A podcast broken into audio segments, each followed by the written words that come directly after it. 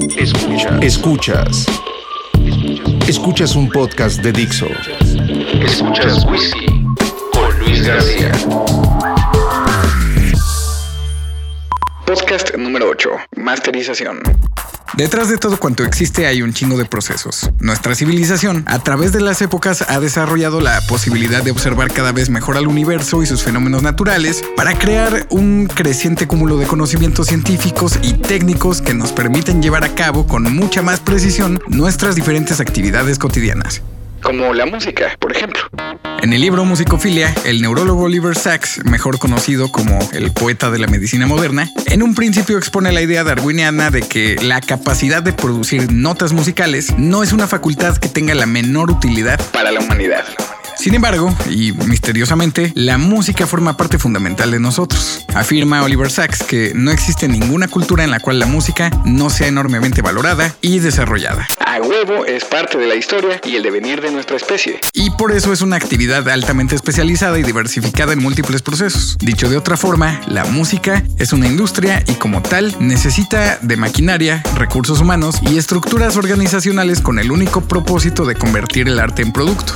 Lo hemos platicado en otros podcasts. La producción musical involucra múltiples etapas y una de ellas es la masterización. Hace una semana fui a cenar una hamburguesa, bastante cerda, por cierto, con mi tocayo Luis Gutiérrez, quien además de ser ingeniero de masterización, es uno de mis más queridos amigos en esta industria. Luis también es uno de los tres socios de Estudios Noviembre, un recinto bastante prodigioso en donde han grabado varios artistas como Mon Laferte, Jorge Drexler, Natalia Lafourcade, entre varios artistas del mainstream. Además ahí se han grabado soundtracks para videojuegos, grandes conjuntos corales, ensambles maravillosos de jazz, música antigua, orquestas y mucha música acreedora de varios premios y nominaciones al Grammy. One, two, three. El estudio A de Estudios Noviembre es una sala de grabación bastante grande con un piano hermoso y un cuarto de control excepcional. También existe el estudio B, una sala más pequeña pero con magia propia. Y mi tocayo, Luis Gutiérrez, principalmente habita en el tercer espacio de este maravilloso lugar, el estudio de masterización. Así que después de esa hamburguesa, lo invité a participar en este podcast para escuchar desde su perspectiva y su ronco pecho de qué se trata este pedo. Hablar de masterización, desde mi opinión, implica hablar de uno de los temas con menor visibilidad dentro de la cadena de producción musical.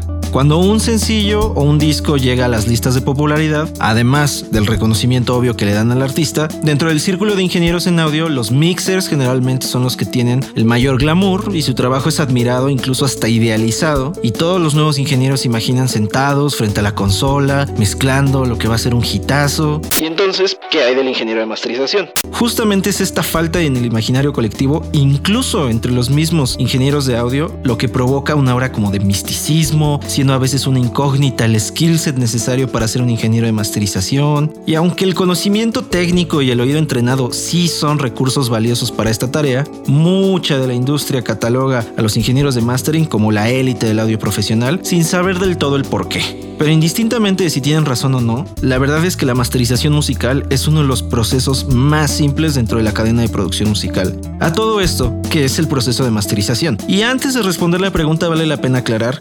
Esto que diré es mi visión y mi manera de entender la masterización.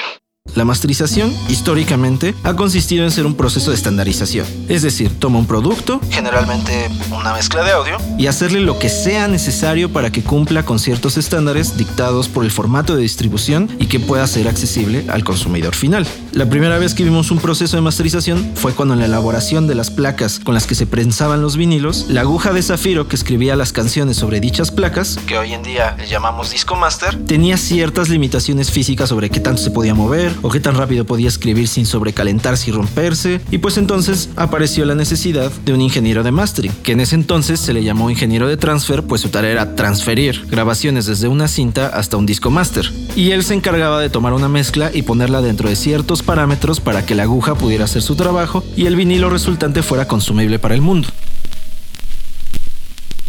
Sin embargo, cuando el vinilo empieza a desaparecer con la llegada del cassette o del CD, el ingeniero de mastering mantuvo su lugar, puesto que el cassette y el CD como nuevo formato de distribución también tenía ciertos estándares que debía cumplir.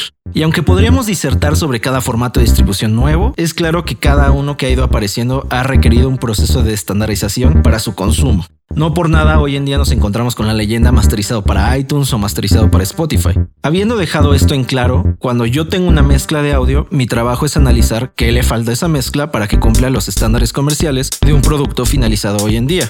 Y eso que le falta, se lo hago. Así de sencillo. Así de sencillo. Aunque si tuviera que describirlo de otra manera, pensaría en el poema Ítaca de Constantino Cavafis.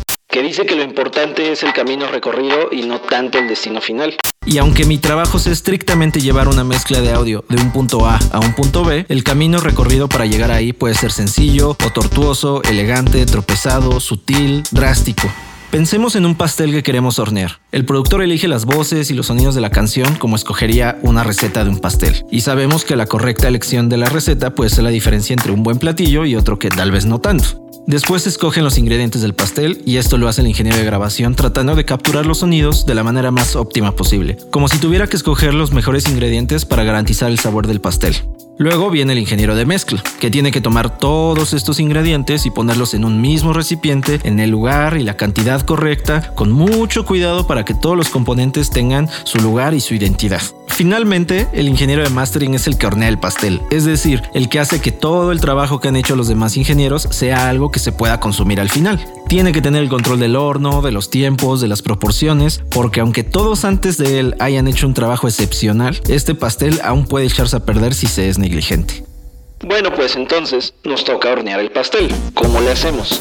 Al final del día estamos trabajando con audio y por ende las herramientas que tenemos a nuestra disposición son exactamente las mismas que todos los demás que también trabajan en audio. El ingeniero de máster usualmente tiene que estar al pendiente de cosas distintas que las que tiene en su visión un ingeniero de grabación o un ingeniero de mezcla. Del mismo modo, la forma de escuchar de un ingeniero de mastering tiene que ser distinta, porque ya no se tiene que preocupar digamos por una tarola o una voz como le haría el ingeniero de mezcla, sino por una canción que ya es completa por sí misma, en la que modificar un instrumento implica modificar todo lo demás. Y nuevamente las herramientas y el skillset del ingeniero de mastering parece que tiene que ser más especializado para su tarea. Conforme uno masteriza más y más, Se da cuenta de que pequeños movimientos pueden generar grandes cambios en la percepción final de una mezcla. por lo que usualmente el equipo de mastering tiende a ser más preciso en sus controles, con mayor resolución de sus parámetros, y son todas estas cosas las que hacen que todo parezca aún más esotérico para quien no tiene conocimiento de la simplicidad del proceso en sí. Como toda disciplina, la realización de esta tarea requiere de conocimiento teórico, pero sobre todo de mucha práctica. Cada mezcla que masterizo exige un diagnóstico que pone en práctica toda la teoría que sé, pero para poder manipular lo que sea, no solo audio, tienes que tener bases sólidas de cómo hacerlo para poder tener control. Podríamos hablar del balance tonal, imagen estéreo, relación de fase, de sonoridad, pero a veces una mezcla solo necesita escucharse más fuerte. Y si tienes la capacidad y el criterio para discernir esto y lo puedes llevar a cabo sin destruir la mezcla, entonces ya estás haciendo mastering del bueno. Y aunque en el sentido estricto el mastering es únicamente el proceso de estandarización, La pulida final, si lo queremos decir de otra forma, Hoy en día hay muchos ingenieros de masterización que en afán de dejar su huella o su sonido también toman decisiones creativas que modifican el sonido de la mezcla. En esos casos yo pienso en lo frustrante que debe ser haber pasado por un larguísimo proceso de mezcla con miles de correcciones para llegar a un sonido que tenga contentos a todos y que al final el ingeniero de mastering te cambie todo por completo y sea otra cosa totalmente diferente. Pero ese tema es para otro podcast. El objetivo de todo este choro desde un inicio fue intentar desmitificar la masterización musical, haciéndolo un tema más amigable, poniendo en contexto los procesos y las habilidades que tiene un ingeniero de mastering y poniendo también en perspectiva que cualquier persona que tenga conocimientos en audio, si quiere hacer mastering, puede hacerlo. Igual y en una de esas, como me pasó a mí, descubren que es la rama del audio que mejor compagina con sus habilidades y que al menos yo disfruto hoy en día muchísimo.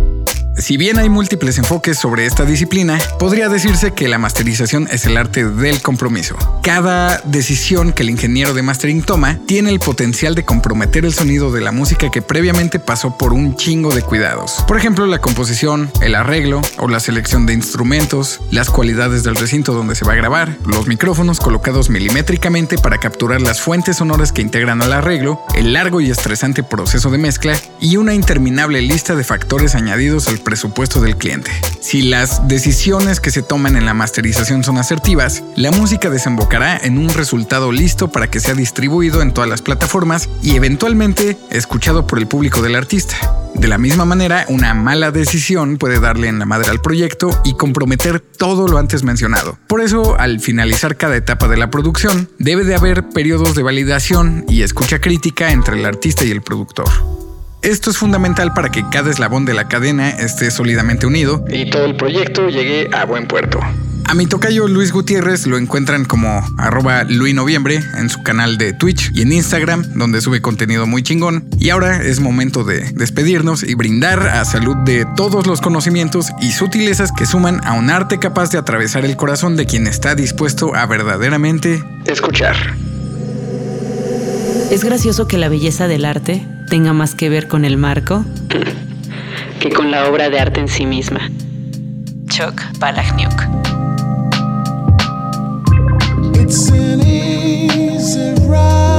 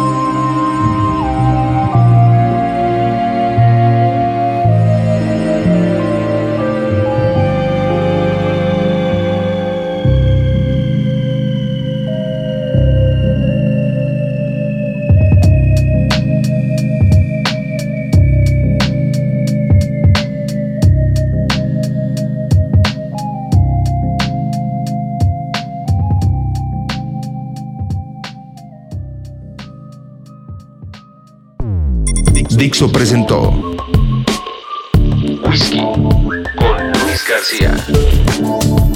La producción de este podcast corrió a cargo de Luis García. Coordinación de producción Verónica Hernández. Dirección general Dani Sadia.